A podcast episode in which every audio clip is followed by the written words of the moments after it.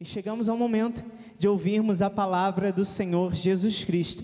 E o tema dessa noite é transformai-vos pela renovação da vossa mente. Enquanto você abre a sua Bíblia em Romanos 12, 2, eu mais uma vez aqui me submeto a este apostolado, me submeto a este poder do Senhor Jesus Cristo para ser instrumento nessa noite. Muito me alegro pela oportunidade de poder representar o meu profeta mais uma vez em nome do Senhor Jesus Cristo. E diz assim a palavra do Senhor: Não vos conformeis com este século, mas transformai-vos pela renovação da vossa mente, para que experimenteis qual seja a boa, agradável e perfeita vontade de Deus. Que essa palavra fale ao nosso coração em nome de Jesus. Oremos ao Senhor.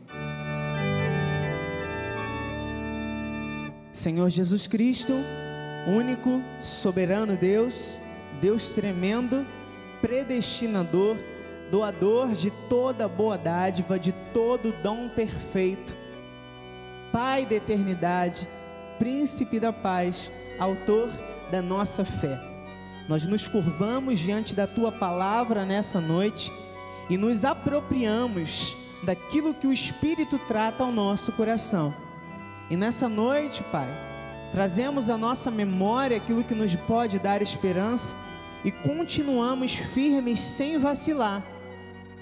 Continuamos com a nossa confissão firme no Senhor, porque o Senhor que fez a promessa é fiel. Então fala conosco nessa noite, trata o nosso coração nessa noite por meio da tua palavra, nos dá experiências nessa noite por meio da tua palavra e realmente, Pai, traz frutificação através de tudo aquilo que for ministrado ao nosso coração nessa noite.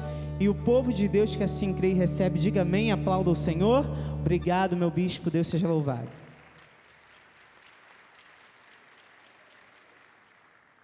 Igreja mais do que vencedora, diga amém. Povo de propriedade exclusiva de Deus, mais que vencedores em Cristo, despenseiros dos mistérios da graça, santos, preciosos, herdeiros de grandes promessas. Eu estou falando com você nessa noite. O Espírito está falando com você nessa noite.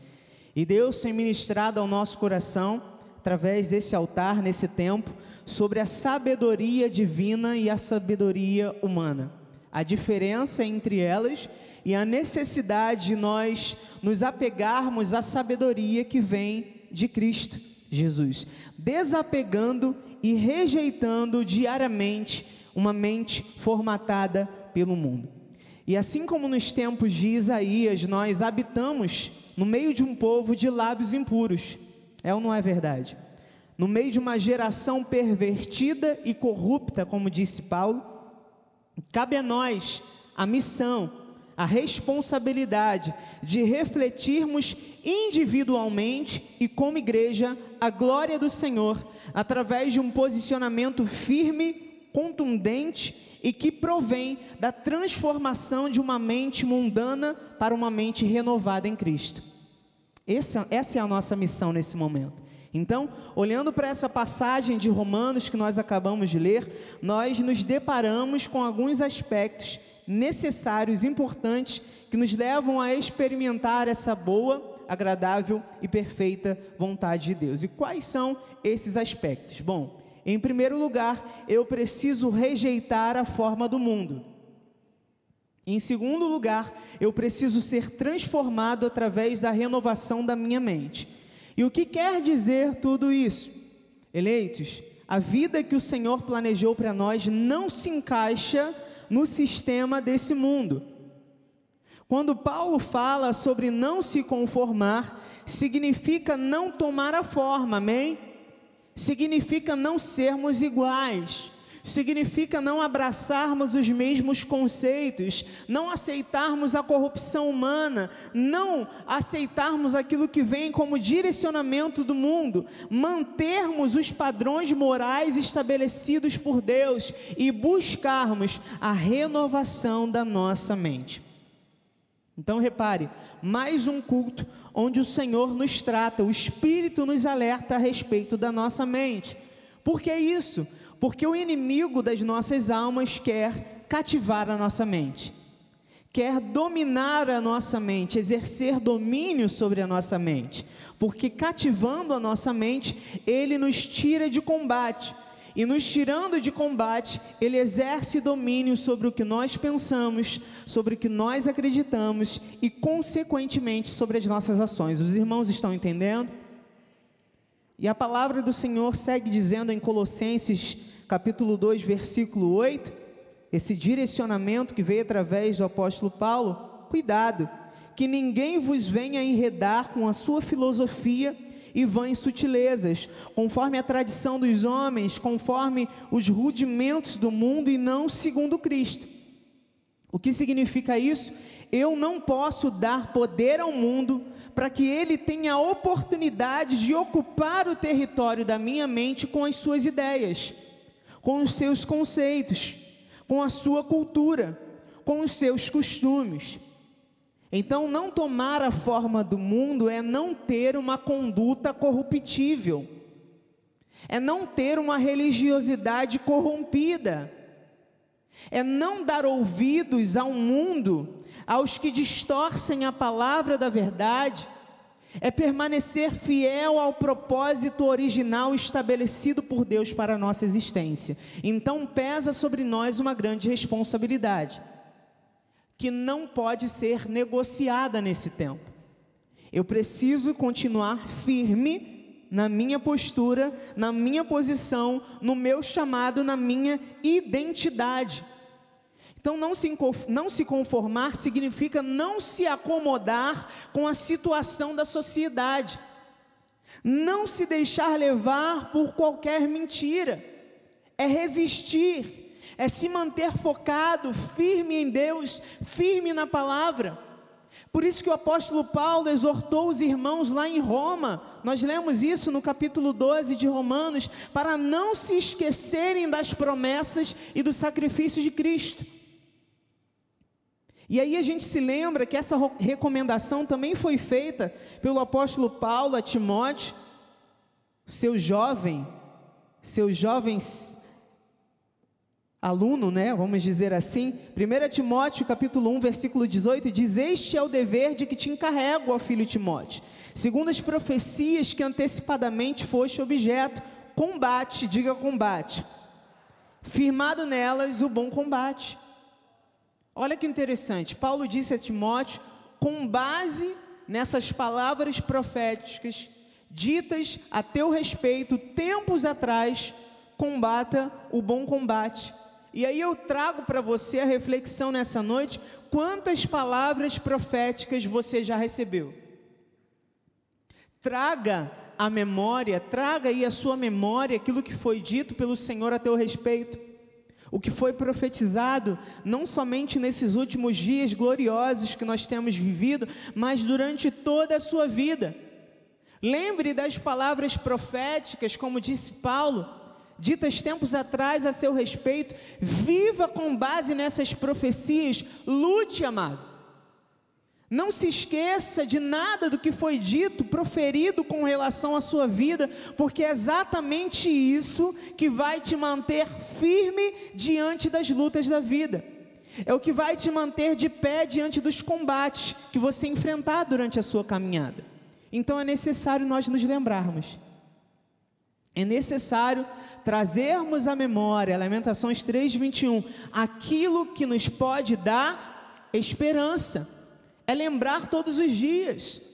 Olha, pode estar difícil, posso ter recebido uma má notícia, mas o meu Deus disse que eu viverei restauração.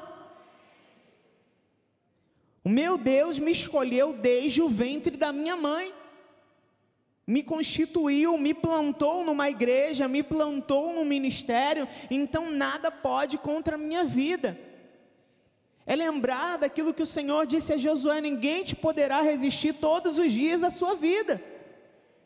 É trazer a memória, os irmãos estão entendendo? Eu preciso me lembrar todos os dias.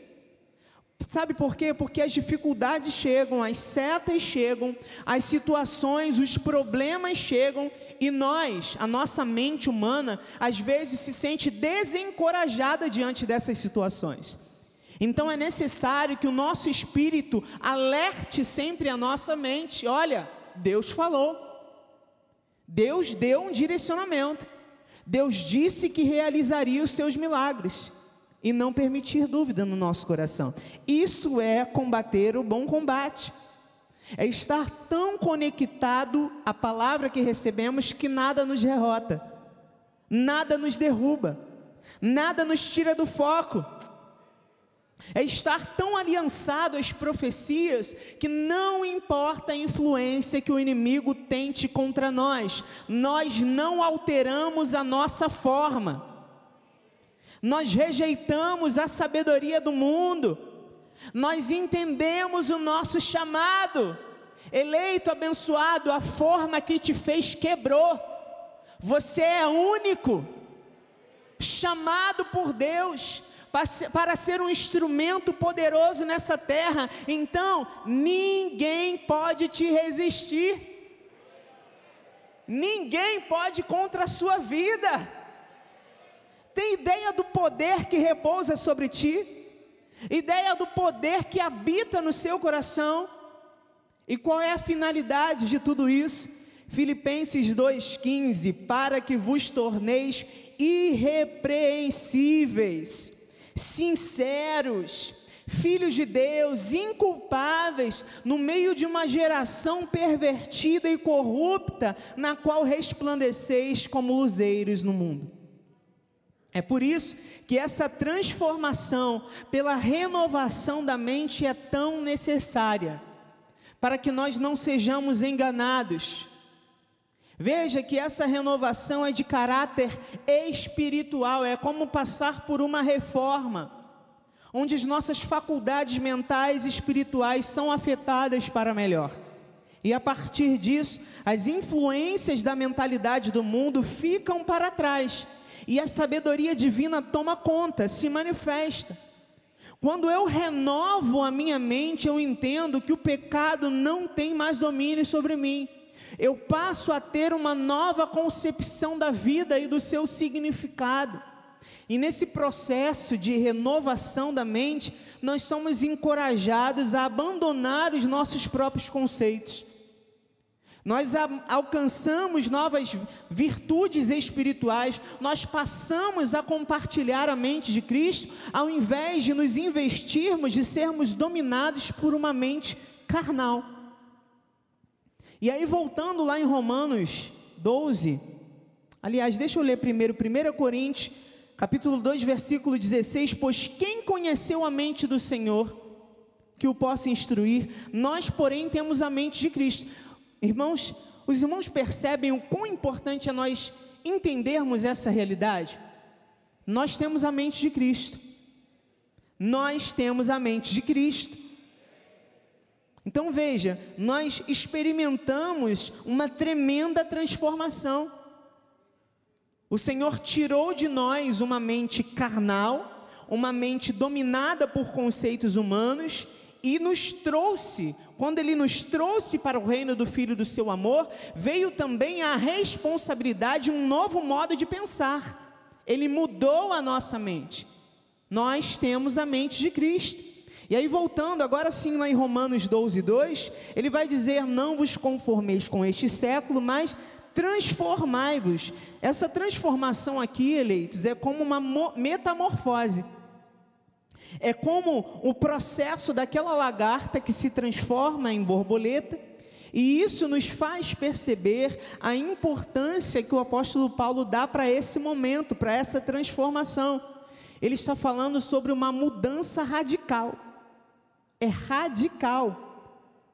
Uma mudança radical na nossa maneira de pensar, de falar, de agir, de vestir, de viver. E para isso, o apóstolo Paulo enfatiza que renovar a mente é o caminho para isso. E aí ele continua: transformai-vos pela renovação da vossa mente. Então, antes de Cristo, nós tínhamos uma maneira padronizada de viver. Como?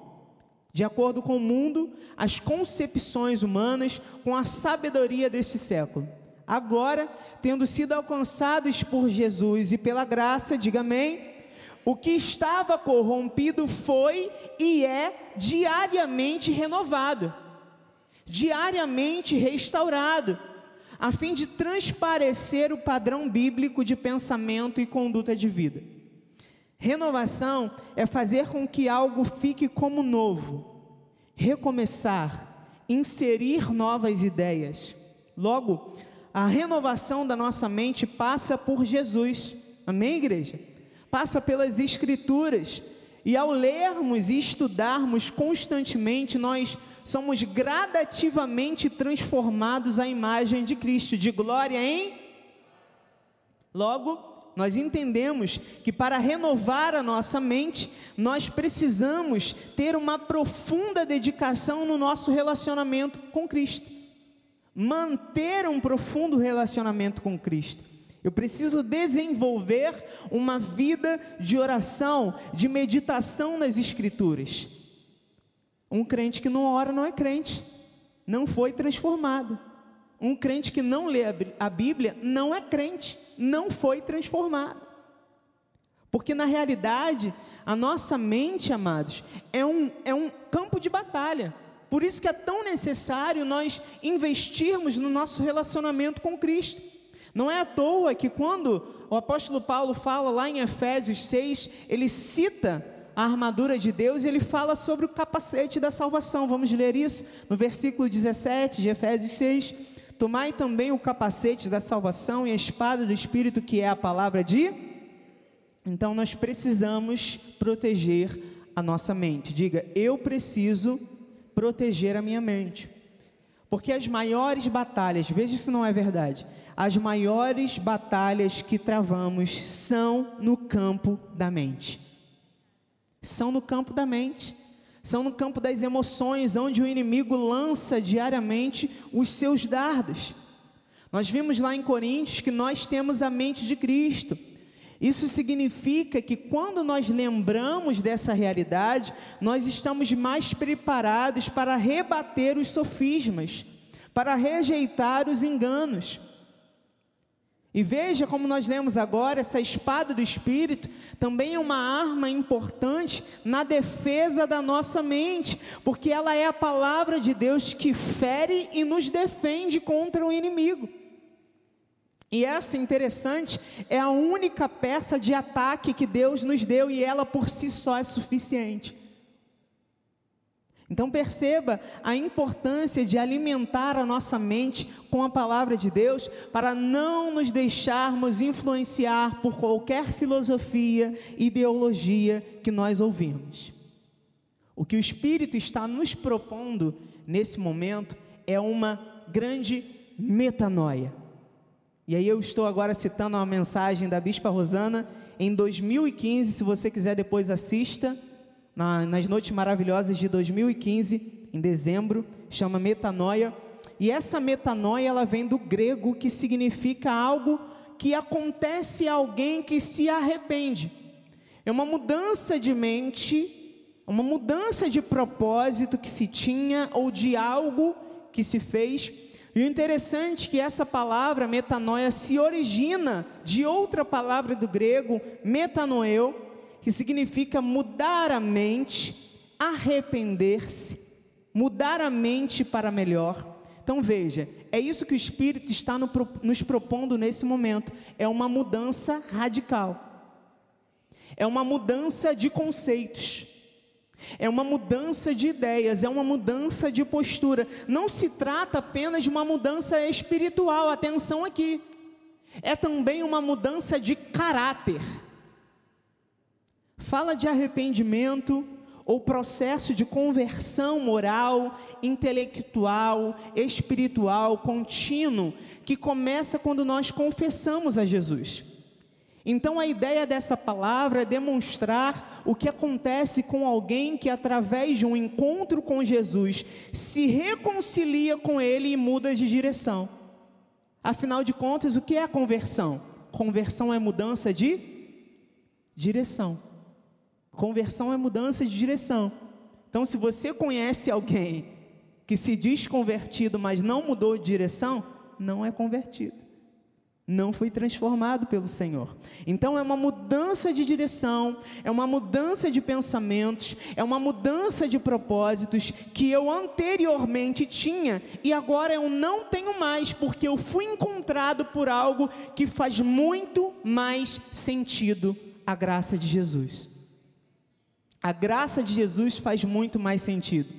Então, igreja, um cristão que tem uma mente moldada por Cristo, um cristão que passou por uma metanoia não se contamina com o mundo, não se contamina por conceitos errados, não admite, não aceita valores errados, não compactua com o engano, com o que o mundo prega e tenta nos fazer concordar. Não use os mesmos moldes, os mesmos costumes, a mesma forma de agir um crente em Jesus renova sua mente diariamente, porque entende o valor da identidade que recebeu. O preço foi de sangue. Um crente em Jesus entende a importância de manter a mente intacta. Lembram do exemplo de Daniel? Daniel capítulo 1, versículos 8 a 9. Resolveu Daniel firmemente, diga firmemente, não se contaminar, não contaminar-se com as finas iguarias do rei, nem com o vinho que ele bebia. Então pediu ao chefe dos eunucos que lhe permitisse não contaminar-se. Ora, Deus concedeu a Daniel misericórdia e compreensão da parte do chefe dos eunucos. Daniel decidiu firmemente não se contaminar. Ele não decidiu de qualquer forma, firmemente veementemente. É o que Deus está buscando nesse tempo.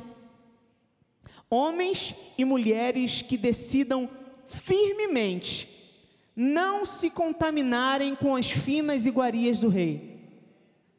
Não se contaminarem com a intelectualidade dessa terra que vem travestida de ideologias secretamente patológicas que corroem a alma como um câncer, que destroem a vida espiritual. O Senhor está buscando homens e mulheres que digam não ao feminismo. Poucos disseram amém. Não ao feminismo, não ao machismo, não à ideologia de gênero, não à dominação comunista não a doutrinação ideológica, não a sexualização das nossas crianças, não a lavagem cerebral nas universidades, não! Não! Não! Nós nos posicionamos.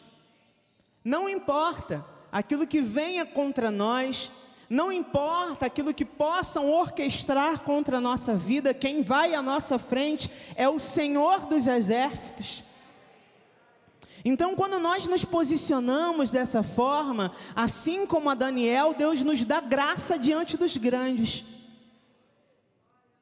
Deus nos dá graça diante dos grandes. E aí alguém de repente que nos assista me pergunte, mas bispo, você não acha que a igreja deveria ser um pouco mais liberal? Não. Atualizar a Bíblia. Você está sendo muito fundamentalista, racista, fascista, homofóbico, genocida. Deus não está preocupado com o modo como eu vivo a minha sexualidade.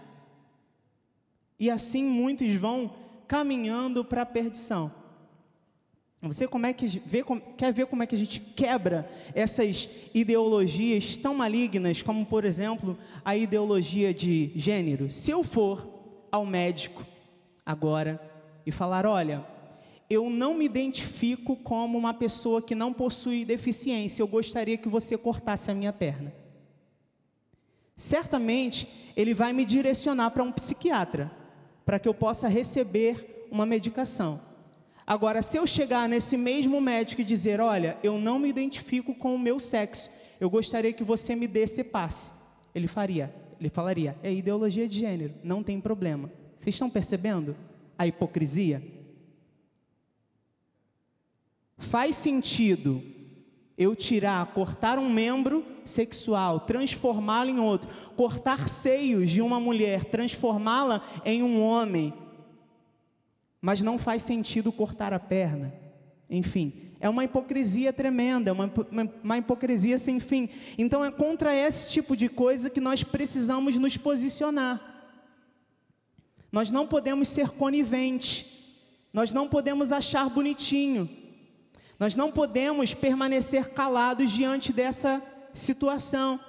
Nós não podemos permitir que a sociedade venha nos amordaçar, amados. A nossa posição tem que ser firme, tem que ser clara. As pessoas, quando olham para nós, precisam entender em quem nós acreditamos, de quem nós somos filhos e qual é o nosso posicionamento diante das coisas. Eu não posso ter medo diante, de, de me posicionar diante da minha sociedade. Eu não posso ser, ser conivente com o erro.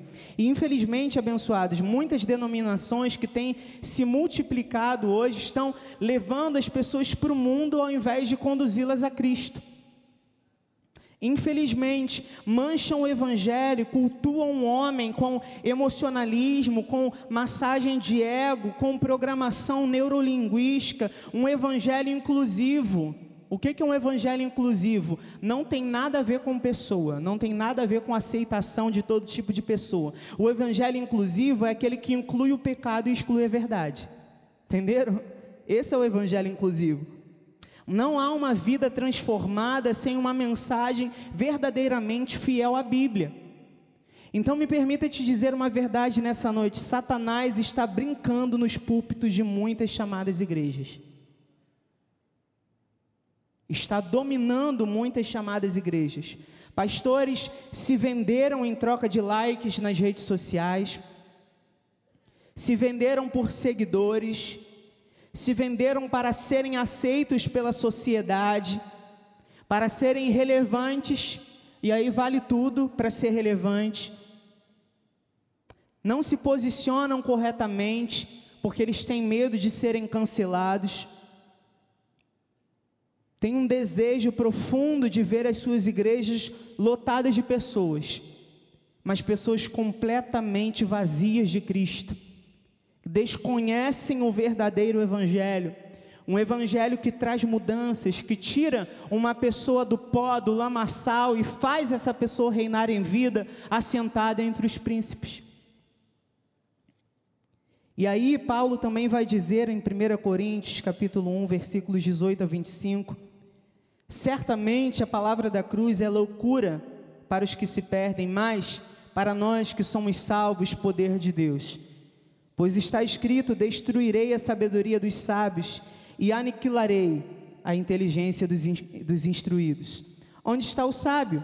Onde o escriba? Onde o inquiridor desse século? Porventura não tornou Deus louca a sabedoria do mundo? Visto como na sabedoria de Deus o mundo não o conheceu por sua própria sabedoria, aprove a Deus salvar os que creem pela loucura da pregação.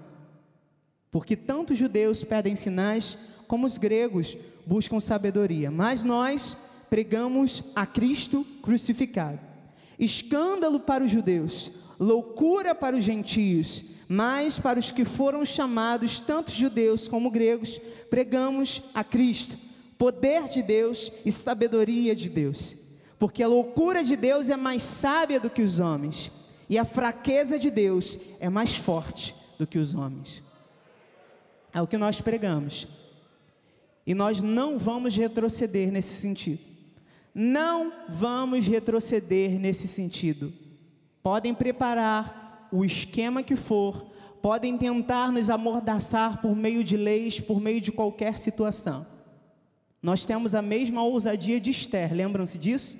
Nós vamos diante do rei, mesmo que tenhamos o risco de morrer, e vamos nos posicionar. Amém? A igreja não está acovardada. Nós estamos vivos, a igreja está viva, a igreja está firme. A igreja diz a, palavra do Senhor: as portas do inferno não podem prevalecer contra ela, então eu não posso ter medo. Amado, nós não podemos ter medo. Não podemos. Não podemos, precisamos nos posicionar de, formas, de forma firme. Podem nos chamar de loucos, de moralistas, o que for. Nós não vamos retroceder, nós temos um foco. Nós precisamos pregar a palavra de Deus, precisamos pregar a graça, precisamos fazer conhecido o nosso testemunho, precisamos ser instrumentos de Deus para essa geração tão perdida, precisamos alcançar nem que seja uma só alma, nós precisamos cumprir o nosso chamado. E eu quero lembrar a você que este ministério não compactua com o pecado, não compactua com a perdição. Nós temos um profeta e nós temos uma bispa que não flertam com o erro. Eles permanecem fiéis ao chamado que a eles foi confiado. Então, abençoado, esse altar é santo. Esse altar é santo. Nós não brincamos com a sua fé. Não brincamos com o seu coração. Nós não preparamos, estudamos horas, semanas para trazer algo aqui que vem apenas emocionar o seu coração. O que está no nosso coração, no coração do altar dessa igreja, é transformação de almas, é transformação de vidas. Esse é o propósito da nossa criação, é para isso que nós existimos, é para isso que o nosso ministério está aqui. Contrariando todas as expectativas, continuamos pregando a verdade. Contra todos os intentos do mal que nós já sofremos nessa igreja, e o nosso apóstolo principalmente, continuamos pregando a verdade, a nossa forma não se alterou. O que foi confiado a nós há anos atrás, ao nosso profeta, continua, perdura até hoje. A graça não se ausentou do nosso coração. Nós não usamos dessa graça para dar ocasião à nossa carne, nós não usamos de libertinagem, nós não somos hipócritas com o nosso chamado.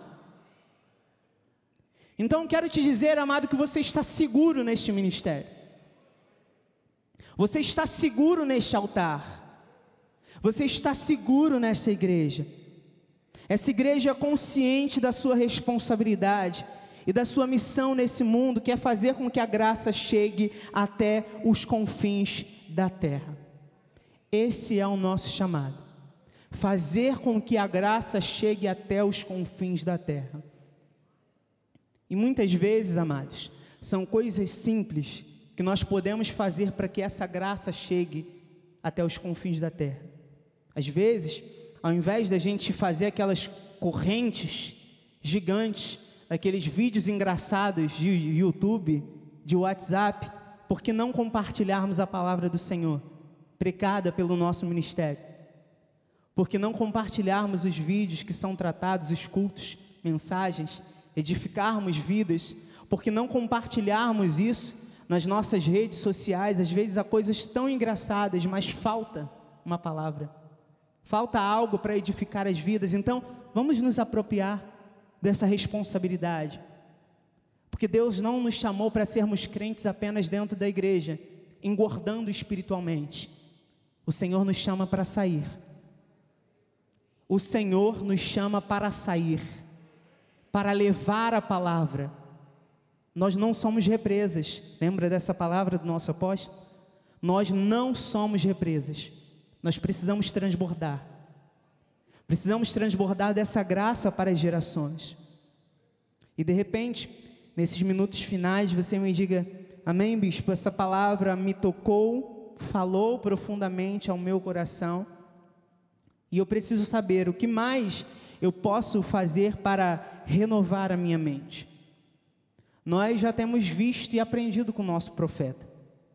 Abrace com todas as forças a sabedoria, a sabedoria divina. Essa sabedoria que se revela por meio da palavra de Deus. Veja que nos versículos que nós acabamos de ler, Paulo fez contraste entre a sabedoria humana e a sabedoria de Deus, que se manifesta pela mensagem do Evangelho. A sabedoria humana, ela gera orgulho, e a sabedoria divina conduz à salvação da alma. A sabedoria divina se manifesta em Cristo o próprio Cristo é a personificação da sabedoria divina. Olha o que diz nos versículos de 30 a 31, ainda em 1 Coríntios 1. Mas vós sois dele, em Cristo Jesus, o qual se nos tornou da parte de Deus sabedoria, justiça, santificação, redenção, para que, como está escrito, aquele que se gloria, glorie-se no Senhor. Né, Bispo Vladimir? Aquele que se gloria, glorie-se no Senhor.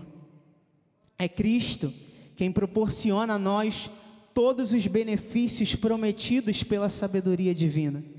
Tudo que nós podemos conhecer acerca da verdadeira sabedoria, nós conhecemos em Cristo. Você entende o porquê um relacionamento genuíno e profundo com Jesus é tão importante? Para que nós sejamos profundos conhecedores dessa sabedoria que é perfeita. Olha o que diz Jó 37:16. Tens tu notícia do equilíbrio das nuvens e das maravilhas daquele que é perfeito em conhecimento? Você pode dizer amém por essa palavra? A sabedoria de Deus é poderosa. Jó 36, 5. Eis que Deus é muito grande, contudo a ninguém despreza, é grande na força da sua compreensão. Aleluia. Aleluia. A sabedoria de Deus é infinita. Salmos 147, 5. Grande é o Senhor nosso e muito poderoso, o seu entendimento não pode, não se pode medir. Aleluia! A sabedoria de Deus é insondável. Isaías 40, 28. Não sabes, não ouviste que o eterno Deus, o Senhor, o Criador dos fins da terra, nem se cansa, nem se fatiga não se pode esquadrinhar o seu entendimento, amado, olha que profundidade. A sabedoria de Deus é maravilhosa, Salmos 139, 6. Tal conhecimento é maravilhoso demais para mim. É sobre modo elevado, não o posso atingir. Olha isso, é tão maravilhoso que ultrapassa as barreiras do nosso entendimento. Aleluia! A sabedoria de Deus é incomparável. Jeremias 10, 7: Quem te não temeria a ti, ó Rei das nações? Pois isto é a ti devido, porquanto entre todos os sábios das nações e em todo o seu reino ninguém há semelhante a ti. Que conhecimento profundo! Que sabedoria maravilhosa! E eu quero terminar lembrando a igreja que se está acessível a nós. Está acessível à nossa vida. Veja que ser transformado pela renovação da nossa mente envolve um mergulho sincero nessas verdades, uma rendição total, o reconhecimento de que só dessa forma a nossa vida faz sentido. E qual é a finalidade disso?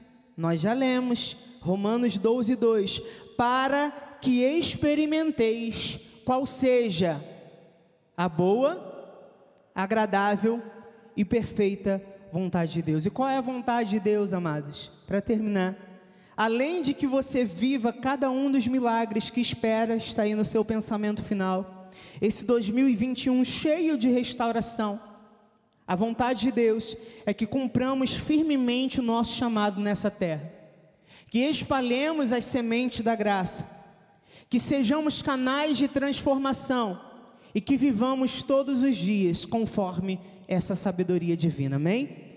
Que essa palavra fale e gere frutificação ao seu coração. Assim seja, assim disse o Espírito da graça. Aleluia. Deus seja louvado. Pode ficar de pé no seu lugar. Sim, Jesus, nós te damos graças, Pai, por tamanho conhecimento. Nós te damos graças, Senhor, por sermos atraídos pela tua palavra, atraídos pela tua graça. Nós te agradecemos, Senhor, pelo conhecimento profundo do qual o Senhor nos fez conhecedores. Obrigado, Pai, por descortinar os nossos olhos. Obrigado porque a graça cortou o nosso coração. Obrigado, Pai, porque em nós não há resquício de mundo. Nós não temos em nosso coração um desejo secreto de cumprirmos os desejos da nossa carne.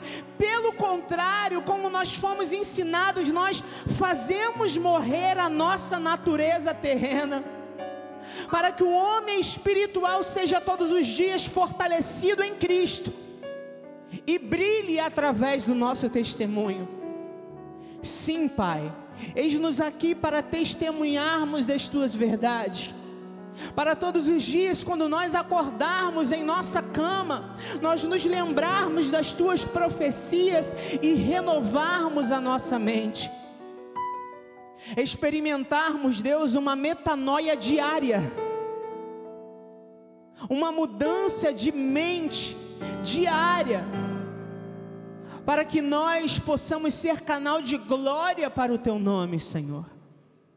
Então, Deus, Eis aí o nosso coração diante de Ti, como oferta, para que o Senhor trabalhe todos os dias, Senhor. Nos convide nas madrugadas para um tempo de intimidade. Mude, inclusive, se necessário, a nossa rotina, para que o tempo contigo seja a nossa prioridade nos proporcionando, Senhor, experiências profundas com o Teu Espírito Santo, a fim de que aqueles que estão à nossa volta possam sentir o aroma, a fragrância do Teu conhecimento que flui das nossas vidas. Potencializa nesse tempo o nosso testemunho, o nosso chamado. Faz o Teu nome engrandecido por meio do nosso coração, Pai. Nós transformamos a nossa mente, nós renovamos o nosso entendimento em Ti.